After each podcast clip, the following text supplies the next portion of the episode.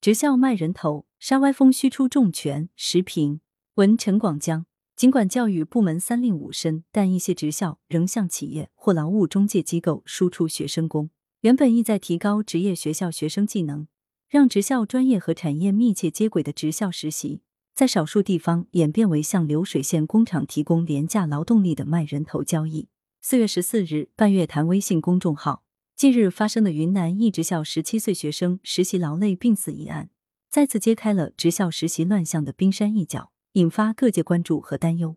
一段时期以来，一些职业院校打着校企合作、工学交替、顶岗实习等旗号，以各种强制手段把学生卖给工厂，充当廉价劳动力，严重侵害学生合法权益和身心健康，也亵渎了职业教育的形象和尊严。换言之，在一些职校劳务中介眼里，一茬茬廉价学生工就是摇钱树、唐僧肉。对此，早在二零一六年四月。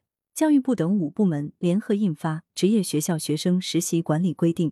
去年年底，教育部等八部门又修订了该规定，以一个严禁、二十七个不得为实习划出红线、禁止强制实习赚人头费等乱象。但土法不足以自行，实习乱象并未得到根本遏制，歪风屡禁不止。究其根源，无非一个例子：一名劳动中介负责人向媒体算了一笔账。工厂缺人，给劳务公司报价二十五元每人一小时的费用。劳务找到学校相关人士，给学校二十二元每人一小时的费用。学校给学生十五元的工价，差价七元就是提成。假如学校组织三百人，一个人工作一个月，每天十小时，那么学校就能提成六十三万元。不难发现，职校卖人头交易，实际上就是某些学校、劳务中介、用工企业等各方一场各取所需的利益合谋。已经形成了一条完整的灰色利益链，在这条利益链上，某些学校扮演了极不光彩的角色。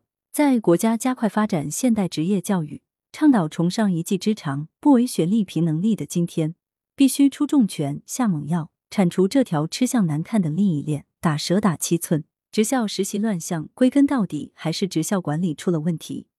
因此，加强对职校实习全程监管的同时，整治重点要放在提高校方人员违法成本上来，以严肃精准的问责压实学校管理责任，依法依规追究相关人员民事、行政、刑事责任，形成不敢、不能、不想的强大震慑效应。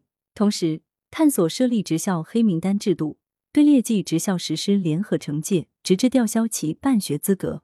事实上，学校、劳务公司、用工单位相互串通、逃避监管的伎俩并不高明。但由于实习生处于弱势地位，议价能力低，维权意识弱，顾虑较多，学校、中介等有关人员才变得肆无忌惮起来，以致不少实习生失去了说不的勇气，形成了逆来顺受的习惯。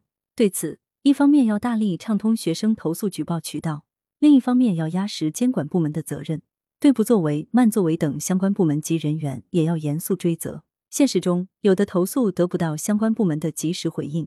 学生们不得不在社交平台举报，甚至会因遭到恐吓、报复而放弃举报。说到底，遏制职校卖人头这股歪风，监管部门要动真碰硬，拿出应有的作为，绝不能睁一只眼闭一只眼。羊城晚报时评投稿邮箱：wbspycwb 点 com。